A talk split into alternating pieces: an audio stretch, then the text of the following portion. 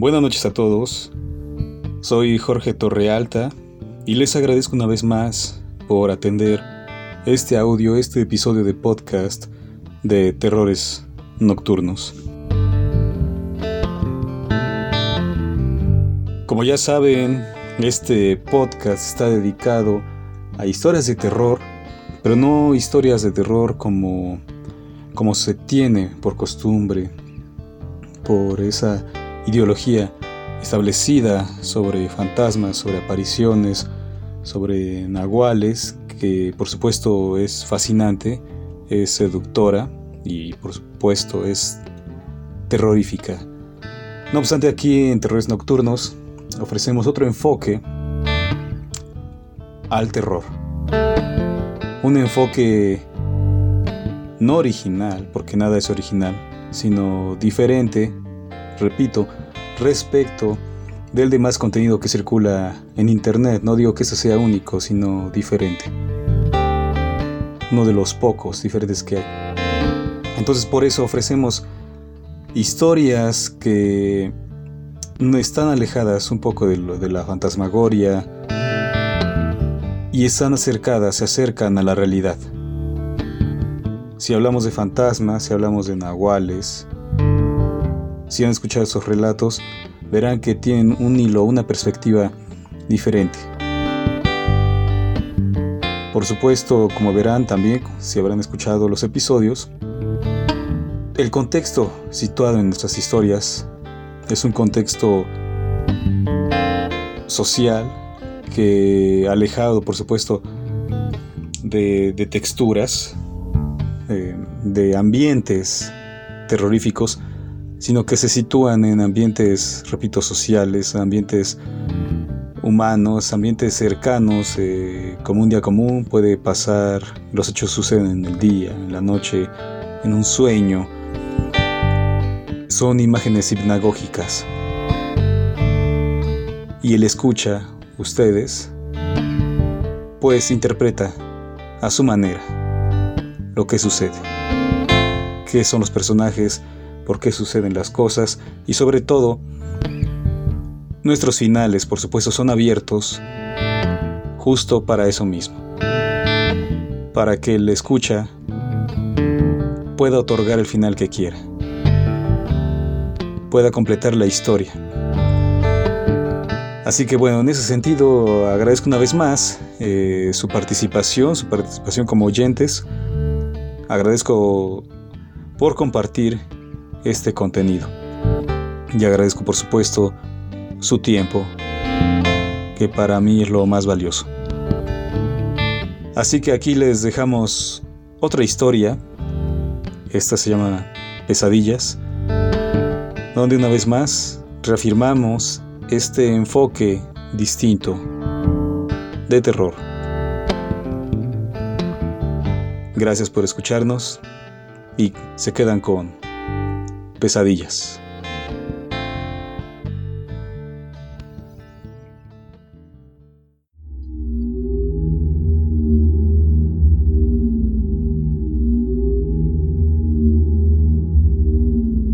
Cada día, al ir a dormir, Carlos permanecía expectante largo tiempo, temeroso de la noche y su oscuridad, pues temía que la puerta del baño se abriera y por fin se revelara aquello que hacía ruido desde el interior. Se aferraba, sudoroso por el miedo, a su cobertor, lo único que tenía como defensa. Y cuando los extraños sonidos comenzaban, el niño, de apenas 10 años, se cubría del todo y cerraba los ojos, tan fuerte que cada mañana le dolían los párpados.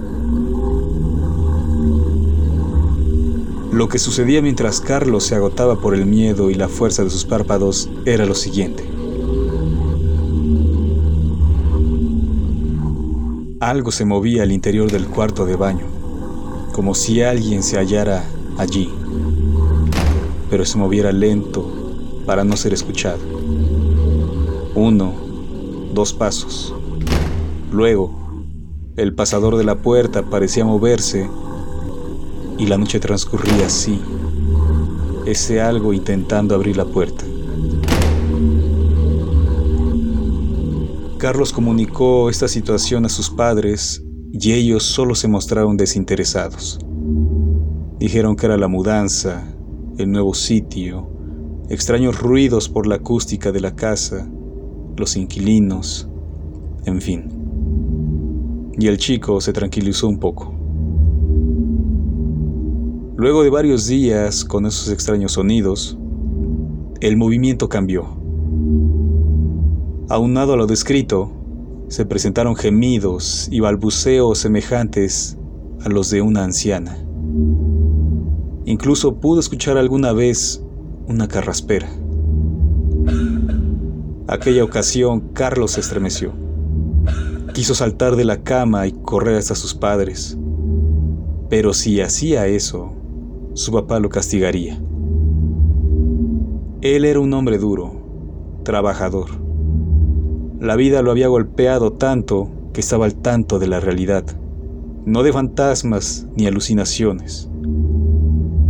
Así que Carlos solo observó la puerta ser forzada. Aquello que intentaba salir desistía alrededor de las cinco horas. Carlos lo sabía porque muchas veces por fin dormía a esa hora de la madrugada. El chico contaba aquellas experiencias en su escuela. Sus amigos, por supuesto, le creían, pero no podían hacer nada. Sin embargo, le dieron algunas pistas de lo que acaecía. La casa que ahora habitaba Carlos y su familia era conocida por varios vecinos como un inmueble embrujado. De acuerdo con sus compañeros de colegio, un fantasma se paseaba por la casa y ocupaba los departamentos vacíos. En este caso, el que rentaba el niño y sus familiares. No se conocía mucho, solo eso. Aunque muchos decían que el fantasma no era violento, solo un poco travieso, ya que hacía ruidos por la noche, caminaba, a veces tiraba las cosas, en fin. Sin embargo, nadie lo había visto. Está en el baño, decía Carlos. El fantasma vive en mi baño y quiere salir, pero no puede porque bloqueo la puerta cada noche. Un fantasma no necesita puertas, solo está jugando contigo. Es un fantasma travieso, le dijo uno de sus amigos. Esa cosa gruñe y tose. Creo que es una viejita, agregó Carlos. Los demás chicos estremecieron y un par de ellos salieron corriendo. No se va a dar por vencida hasta que abra la puerta, afirmó. El baño era un cuarto de al menos 40 años. Aún permanecían vestigios de una antigua regadera que ya no servía y goteaba de vez en cuando. Era un sitio húmedo, frío y sombrío. El inmueble era un lugar precario. No contaba con todas las comodidades, como el baño, que solo tenía la taza, a la cual había que limpiar con cubetadas de agua. La puerta era de metal, muy vieja, oxidada. Las ventanas eran de gota, por lo cual no se podía ver nada al otro lado, sino solo siluetas informes. El mecanismo de cierre y apertura era un aldabón que se insertaba en el muro. Por ello Carlos colocaba una pequeña barra de metal y la puerta estaba bloqueada. Pero como él lo dijo, el fantasma no se detendría y la puerta iba a ser abierta en algún momento. El día llegó. Carlos, desde hace mucho tiempo, dormía escuchando música de su celular para no atender aquellos sucesos, hasta que una noche ocurrió algo más. Sucedía la madrugada, horas lluviosas de verano, tempranas aguas que acudían luego de varias calurosas semanas. Los relámpagos iluminaban parcialmente la habitación del muchacho, hasta que uno de los truenos despertó a Carlos. Al abrir los ojos no vio sino la oscuridad profunda de aquella habitación. El cuarto había sido construido debajo de una escalera, lo cual impedía que la luz del día entrara de lleno por las ventanas de la pieza y por ello era oscura y húmeda. Además, proliferaban varias arañas y demás insectos por lo descuidado de la escalera. Ahora escuchaba el escurrir del agua de lluvia a través de sus ventanas, cuando aqueció un relámpago acompañado de un trueno y la breve luz iluminó la pieza y descubrió que la puerta del baño estaba abierta del todo. Desde su cama podía observar la taza del sanitario. Carlos dio un salto y quedó petrificado, observando el suceso. Quiso correr, pero el miedo lo paralizó. Estaba seguro que había bloqueado la puerta con aquel trozo de metal que ocupaba siempre. Tras el relámpago el cuarto quedó oscuro y apenas un hilo de luz se colaba por la diminuta puerta del excusado e iluminaba una franja del muro azul. Sin embargo, poco a poco, aquel haz de luz desaparecía y su lugar lo ocupaba una extraña sombra que venía acompañada de aquellos ruidos de lentos pasos. Carlos saltó de la cama y corrió a cerrar la puerta. Su pie dio con el gancho con el cual cerraba, a media pieza, como si alguien lo hubiera arrojado. Lo tomó, llegó hasta la puerta, tiró de ella, corrió el pasador e introdujo el trozo de fierro. Apenas lo colocó, una ingente mano abierta golpeó el cristal. Solo pudo ver la forma, no los detalles. El chico cayó, se hallaba pálido, sus dientes castañaban. ¿Qué haces ahí? dijo el padre del niño que se había despertado tras escuchar el golpe de la puerta. Otro relámpago iluminó el cuarto y el padre descubrió una mancha debajo de su hijo. Entonces entendió. Carlos no pudo llegar al baño y se había orinado encima. El hombre se fue para volver con la jerga y una cubeta con agua y jabón. Limpia, le dijo, y volvió a la cama. Carlos se levantó, prendió la luz, se cambió de ropa y comenzó la tarea. Sin embargo, descubrió algo más que sus orines. Allí, en el suelo, habían extrañas marcas, rastros de algo, una secuencia de manchas que iniciaba o terminaba justo donde el chico encontró el gancho con el cual cerraba la puerta y conducía hasta el water. Limpió con fuerza aquellas manchas que bien podrían ser pasos, huellas de extrañas extremidades. Entonces, al llegar al punto, hizo otro hallazgo. Sobre el muro, al lado de la puerta, estaba la forma de aquella mano que se estrelló contra la ventana, una silueta ingente teñida de una negra sustancia que sugería que algo se había apoyado en la pared antes de regresar al baño. ¿Acaso esa cosa había salido? En tal caso, ¿qué hizo? Carlos volvió a la cama y no pudo dormir más. Acudió a la escuela, cansado, con los ojos hinchados. Apenas llegar, uno de sus compañeros acudió hasta él y le dijo, sé lo que es. Carlos lo miró, aburrido. Es una anciana y vive en el baño dijo su amigo. El chico abrió los ojos y esperó que su amigo continuara. Me lo contó mi mamá. Le hablé sobre ti y me dijo que conoce una señora que vivió en esa vecindad y una anciana calva se ocultaba en el baño. En su baño. En tu baño. Una vez, mientras descansaba en su cama, la señora vio cómo la puerta se abrió sola y luego unas extrañas manchas aparecieron en el suelo hasta detenerse a un lado de la cama. Entonces sintió que algo se sentó y luego una voz de vieja dijo, Por favor, dame agua. Tengo sed. Aquí no hay nada de agua.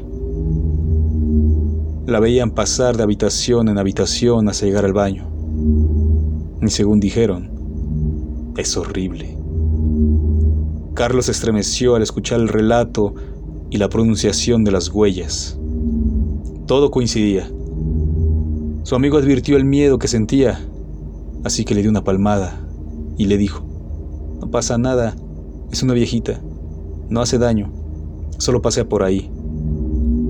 Carlos sonrió, entonces el profesor ingresó al salón.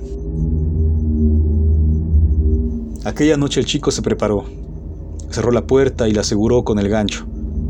Apenas hizo eso, los ruidos al interior del baño se dejaron escuchar. El chico corrió de inmediato hacia su cama, se cubrió con las sábanas y se colocó los audífonos. Esta vez no tardó en quedar dormido y soñó con aquella extraña habitación. Llovía. Una vez más. Y la lluvia era acompañada de relámpagos tan potentes, tan estremecedores, que hicieron saltar el gancho con el que estaba asegurada la puerta del baño y comenzó a abrirse poco a poco, con un agudo chillido hasta abrirse del todo. Una oscura luz manaba del interior. Se diría la luminosidad de una titilante vela muerta del miedo que derrama su rutilancia sobre las sombras haciéndolas ingentes. Entonces comenzaron los ruidos semejantes a huesos viejos, fracturados e inútiles. Luego, los lentos pasos, cansinos, semejantes al andar de un anciano. La mediocre luz parecía agonizar con el paso de aquello que se movía y proyectaba su deforme sombra sobre el muro azul. Carlos quiso cubrirse, pero algo se lo impedía. Estaba paralizado, con los ojos bien abiertos. Sintió la micción en su entrepierna y el tibio líquido se escurrió por sus piernas. De pronto, una mano muy grande y delgada cuasi cadavérica, se posó en el marco de la puerta. Luego se soltó. Giró sobre la repugnante muñeca y señaló a Carlos. Un calosfrío recorrió la columna vertebral del chico. Luego, la mano hizo un puño y con el dedo índice llamó al muchacho. Y poco a poco la extremidad se retiró. Aquella cosa no mostró más. Carlos por fin pudo moverse y abandonó la cama. Avanzó hasta la puerta del baño. La luz aún temblaba y ahogaba un grito, un destello silencioso entre las paredes y la oscuridad. Dio un paso dentro y descubrió un pasillo que se extendía hasta el fondo del baño, donde se hallaba una diminuta puerta de madera hecha un portal. El chico caminó hasta allí, lento, silente, de puntillas, y una vez frente a aquella entrada se arrodilló para abrirla. Era muy pequeña, alrededor de medio metro. Ante la ausencia de pomo, el niño empujó y la puerta se abrió. Allí dentro no había sino oscuridad y un estridente silencio. De pronto surgió una mano desde dentro, larga, famélica y repugnante. Avanzaba como si se tratara de un insecto que identifica el terreno con sus antenas. El chico no pudo más, se incorporó y echó a correr. Sin embargo, el pasillo se hacía interminable. Volteó y descubrió que la calva cabeza de una mujer asomaba en la puerta, y el resto del cuerpo se arrastraba para salir de aquella oscuridad.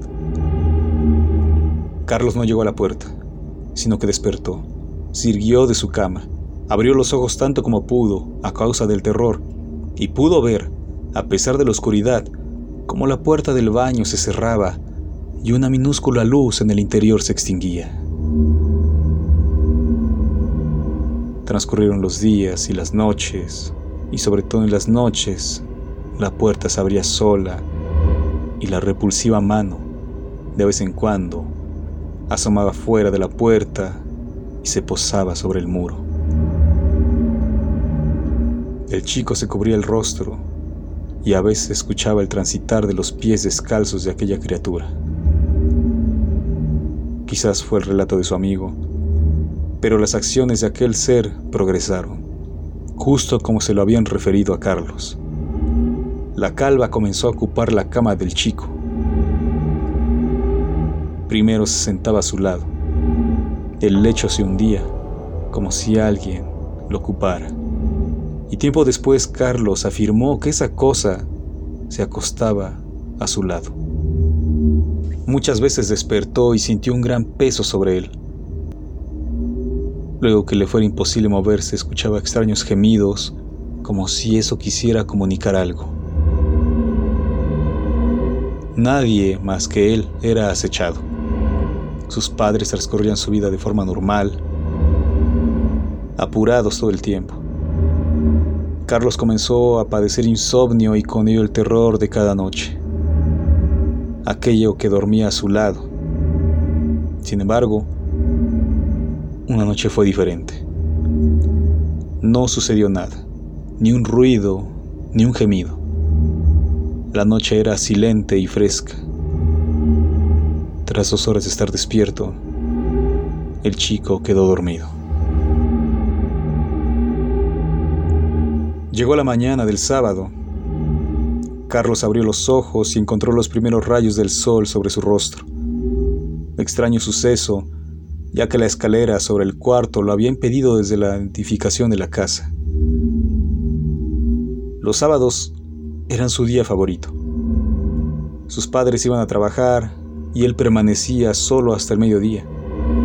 Desayunaba sucaritas o Fruit Loops, a veces simple maíz inflado. Llevaba una manta hasta el sillón y se acostaba allí, con el plato de leche y el pseudo cereal. Encendía el televisor y veía Netflix. Horas después llegaban sus padres y salían a comer. Al crecer sabía que extrañaría aquellos días, aquel momento, aquella infancia. Era hora de aquel ritual. Así que se sentó, aún sobre la cama, estiró sus brazos y bostezó. De pronto, algo hizo ruido dentro del baño. Acaeció el sonido del tronar de huesos, de rodillas. Enseguida los pasos, lentos, cansinos. Luego los gemidos.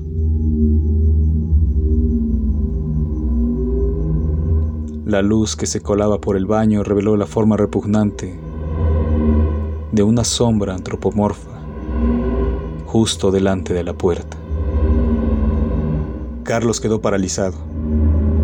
El aldabón comenzó a moverse y el gancho saltó por la fuerza con la que era aperturado.